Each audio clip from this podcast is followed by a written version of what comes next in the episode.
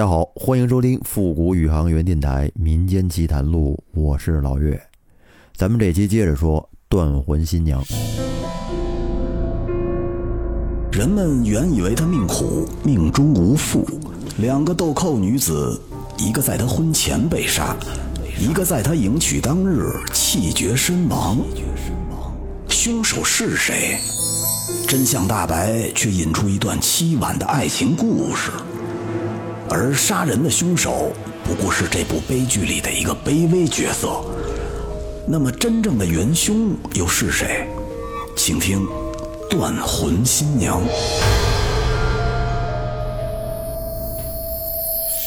在上回咱们说到，这吴家老爷吴杰清得知了自己家闺女存姑稀里糊涂的被赵县令给判了个死刑，而存姑的贴身丫鬟高昭。则被判了一个二十年的有期徒刑。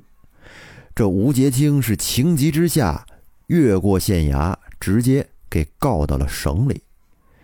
结果这一告可不要紧，赶上这位青天大老爷张大人为人正直清廉，又是个实力派。看完了状子，了解了前因后果之后，一怒之下就把这县令给撸下来了，派专人来接管，并且呢。亲自来督办此案。原本以为事情到这儿就差不多了，这吴家的闺女存孤与贴身丫鬟高招的冤屈就将被洗清。可是哪曾料到，这案件竟然会转来转去，一拖再拖。但是不管怎么说，存孤的命是先保住了。但是这大牢里的饭哪有那么好吃啊？别说是个妇道人家，就是个铁打的汉子，你跟里面也撑不住啊！再加上当时的县令为了急着给存姑定罪结案，那可谓是刑讯逼供、屈打成招啊！那滋味，那可是监牢，对存姑主仆二人来说，简直就是人间地狱。这案子一拖可就是两年多的时间，可想而知。那罪可遭大了。可是怎么就会拖这么长的时间呢？刚开始的时候，由省衙门张大人亲选的这新县令陈大人，一到任之后就立显官威，马上命手下众差役按照张大人的意见，立即缉拿这姓于的凶犯到案受审，不得有误。这到底是官府人多势众啊！不出五日，果然就抓获了这个姓于的凶犯。这个人姓于，名有成。这于有成是个什么人物啊？他正是何荣忠，也就是何家二公子小时候那个私塾老师的儿子。由于两个人从小就交情不错，长大以后呢，也没有断了关系，而且两家离得又不远，所以说。交往甚密。这于有成虽然说是私塾里老师的孩子，但是他却没有继承他父亲的学问，反倒是有些懒散油滑，不务正业。虽然说称不上地痞吧，但是说也算得上一个二流子小混混，每天呀就知道东逛西逛，无所事事。自打荣中娶了存姑过门之后。于有成可就有些不安分了，怎么呢？这何家的二少奶奶，也就是何荣忠的夫人存姑，对于有成来说，那已经是有夫之妇了。再加上何家公子，一般人还真不敢惹，所以这于有成也就没敢打什么主意，也不敢有什么非分之想。可是这于有成心里有些落差呀，您想。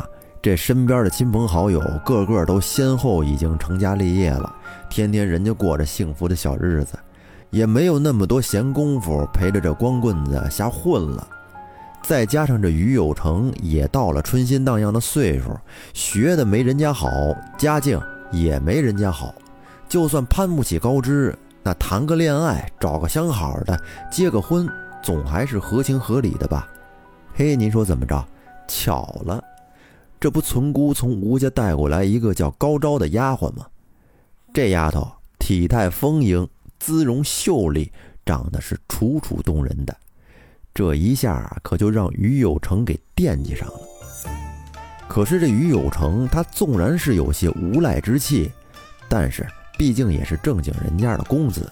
您想啊，他怎么说也是教书先生的儿子呀，差能差哪儿去呀？在过去，能当教书先生的，起码也得是个秀才。在普通人眼里，能够识文断字就已经很了不得了，何况又是位先生。那门下这达官贵人的孩子可多了，多少的也算是跟上流社会能沾点边儿。再加上这于有成跟何家二公子有交情，大家都知根知底的。那会儿门第观念是非常的根深蒂固，因此呢，这于有成就总碍于面子，觉得自己跟一个丫鬟相好，说出去怕人笑话。可是他又始终忘不了高昭那漂亮的小脸蛋儿。而且这于有成还真动情了，生怕是自己行动迟了被别人给抢了先，那岂不是美梦成空？因此呢，这于有成就总是趁何荣忠跟何家老爷子出门做生意的空档，跑到何家，托存姑给高招传传情。就这么着，一来二去的，终于有一次被何荣忠给撞上了。荣忠一看自己多年的好朋友，竟然与妻子的丫鬟在那儿随意谈笑，这不由得马上就沉下了脸，用眼睛瞪着于有成，心里想着：我堂堂的何家，不能说书香门第，但也算是十里八村正经的大户人家，岂能出此不伦之事？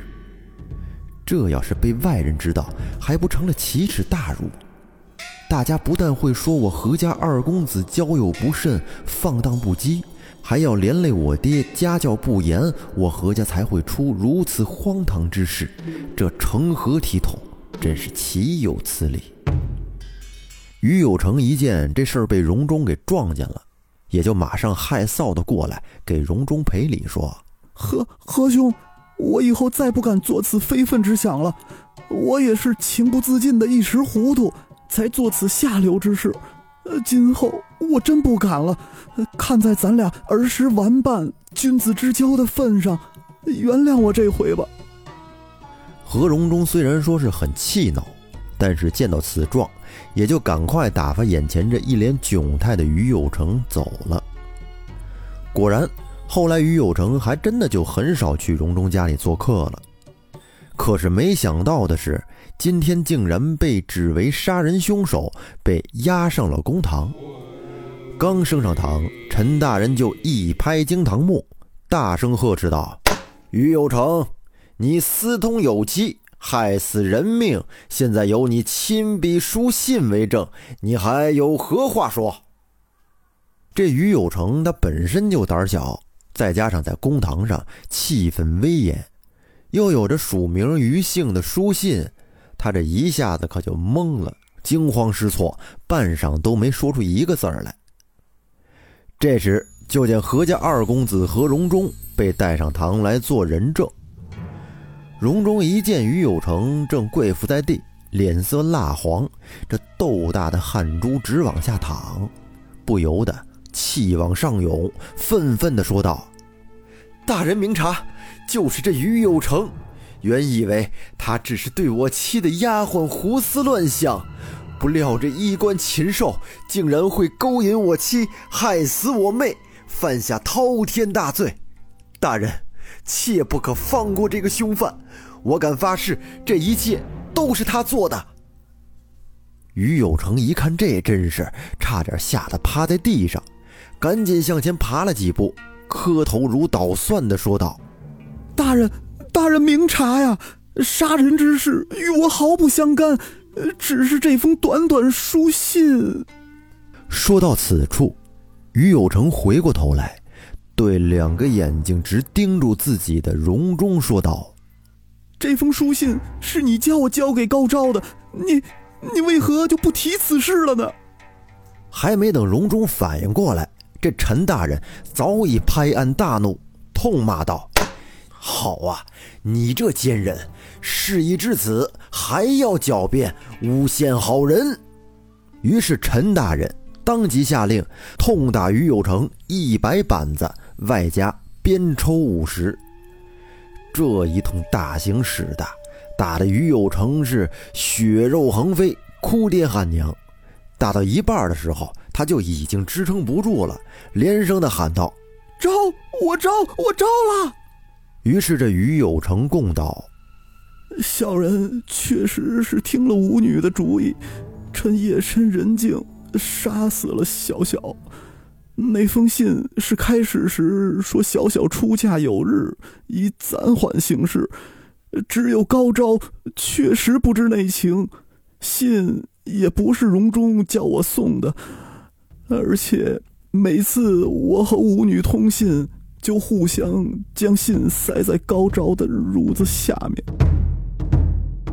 陈大人一看，现在这人证物证都全了，凶犯也已经抓获，于是就重新定案为于有成和吴存孤死刑，减去高招的知情不举和同谋罪，先行释放。而随后呢，陈大人立刻将判决结果上报给了省里的张大人。可是不想，张大人正于前日被派往闽西管理军队去了。而新上任的江西巡抚刘大人看完了判决书之后，回复批文道：“这短信在高昭的褥子下面，那高昭必然知情。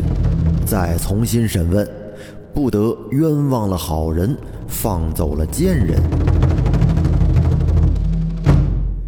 就这样，高昭是二进宫，又一次的被抓到了狱里，是左审一样的口供，右审还是一样的口供。这样一来，这个案情就又陷入了泥潭之中，迟迟的不能最后结案。而恰好这时候。县官陈大人的高堂老母在家中病故了，于是陈大人又请假回家奔丧守孝去了。过去这个是有讲究的，都说百善孝为先嘛。无论你是什么官职，只要是父母过世，就必须得守孝三年。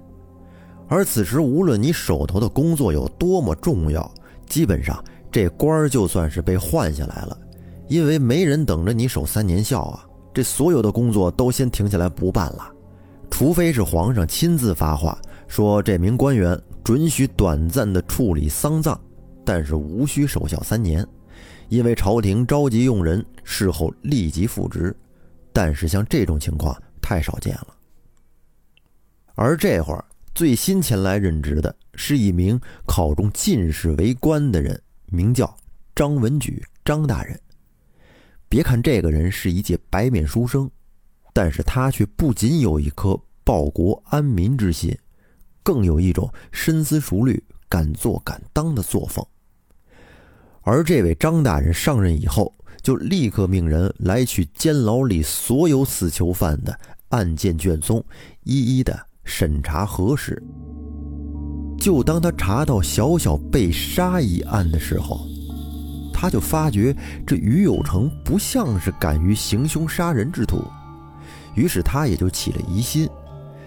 后来当他再查了之后，发现这于有成从没有过作案前科，于是当即再一次的提审于有成。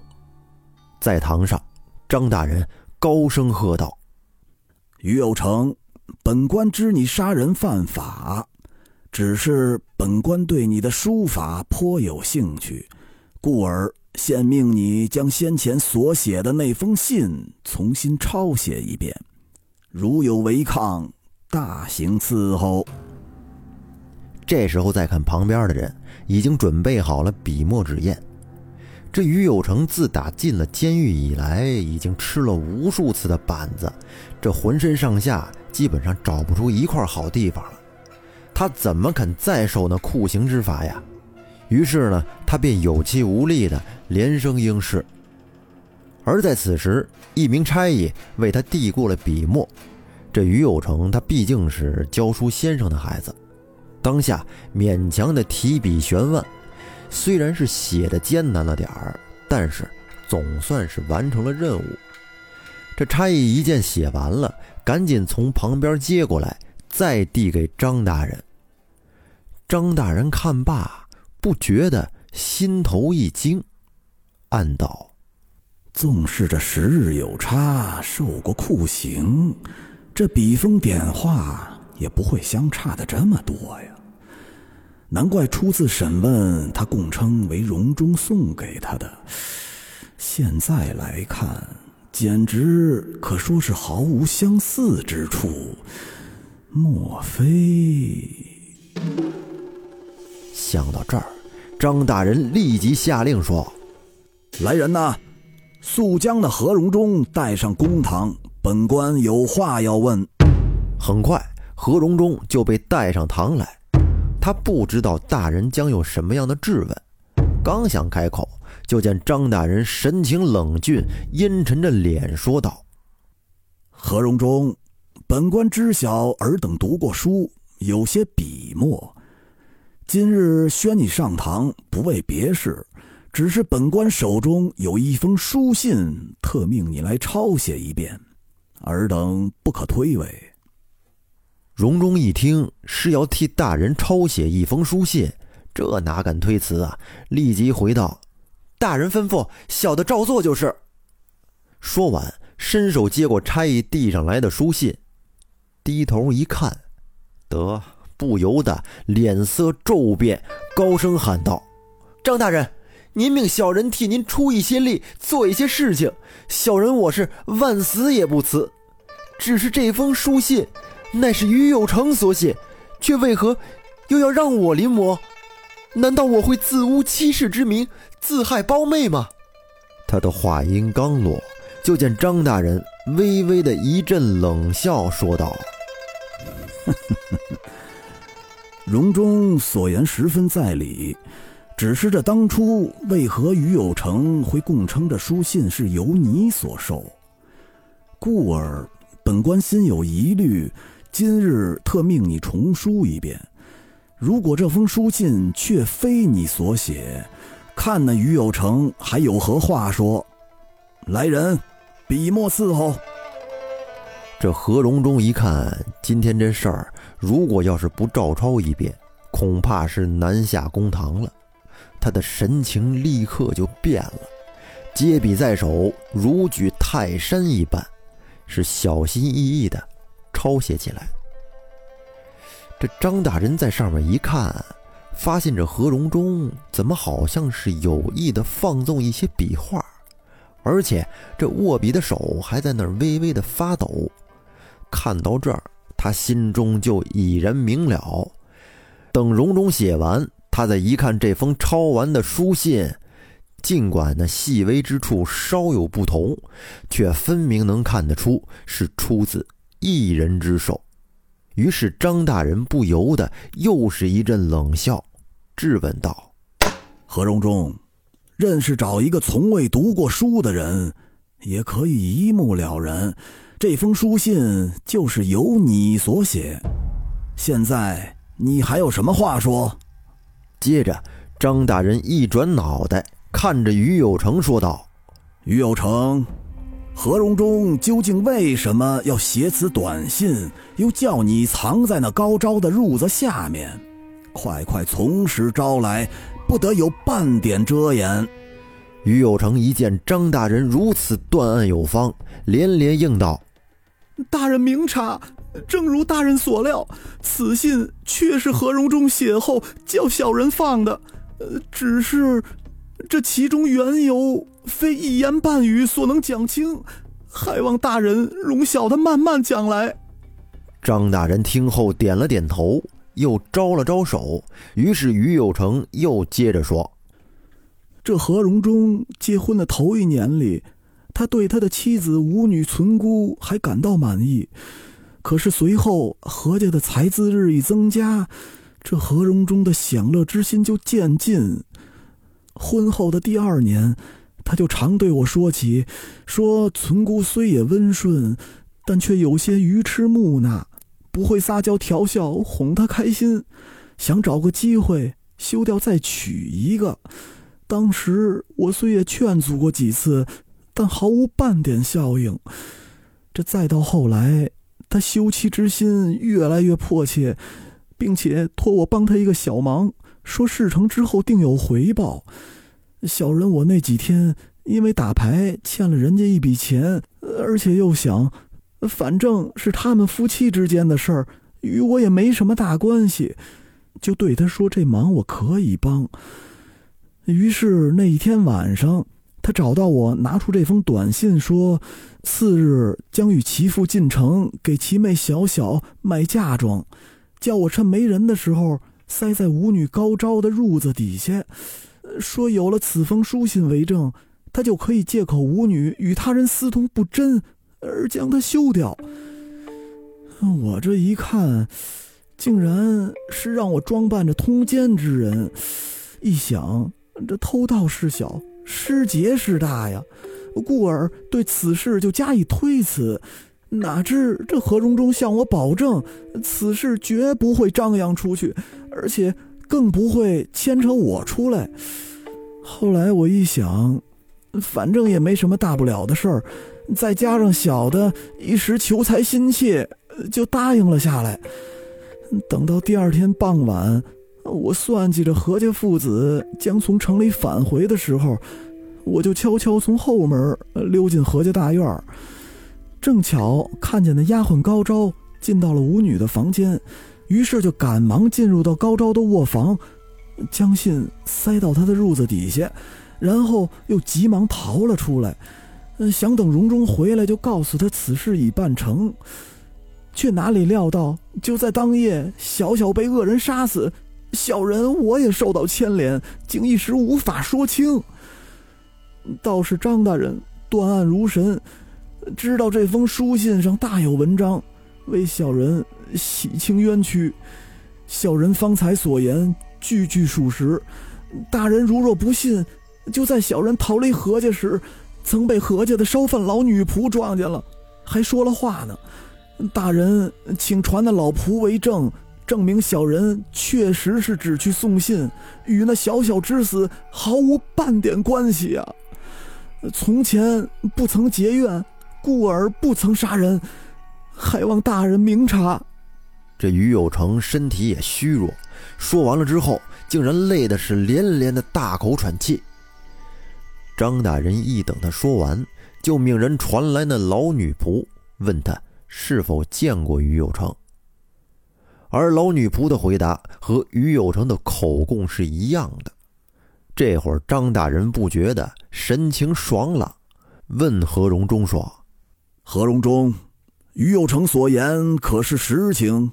你快快招来。”而此时，就见何荣忠双目低垂，面带惧色，口舌结巴地说：“大大人，小的不敢再隐瞒了。这封短信。”确实是小人所写，可是当初也只是为了给我妻存姑抹个黑，并无他意呀，与我同胞妹妹毫不相干。况且就是平日里有些分歧，我也不能忍心自残手足呀。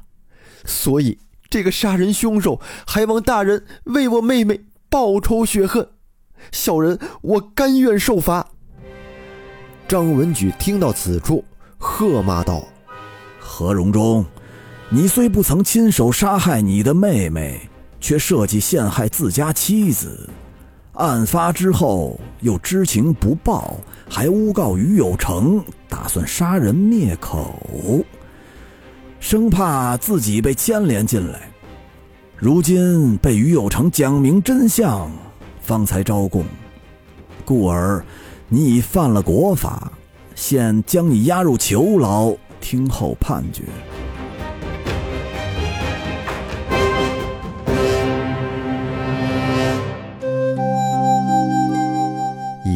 新月如钩，高悬天际，夜色清凉。可是，在院中散步的这位县官张大人，却没有半点心思欣赏着良辰美景。在他脑中的一个问号正在越画越大。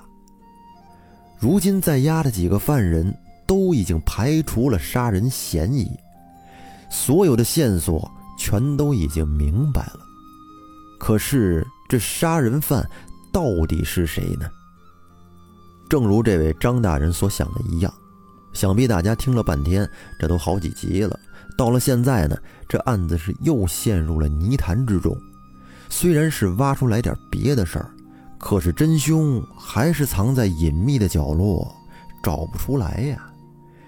整个案件到这儿就再无半分进展，查不下去了，也找不着线索。而直到一年以后，本县又发生了另一起人命案，才无意之中查到了此案的全部真相。那真相又是什么呢？请听下回揭晓。本节目由喜马拉雅独家播出，老岳、鞋雷子还有制作人笑哥，感谢您的收听，咱们下期再见。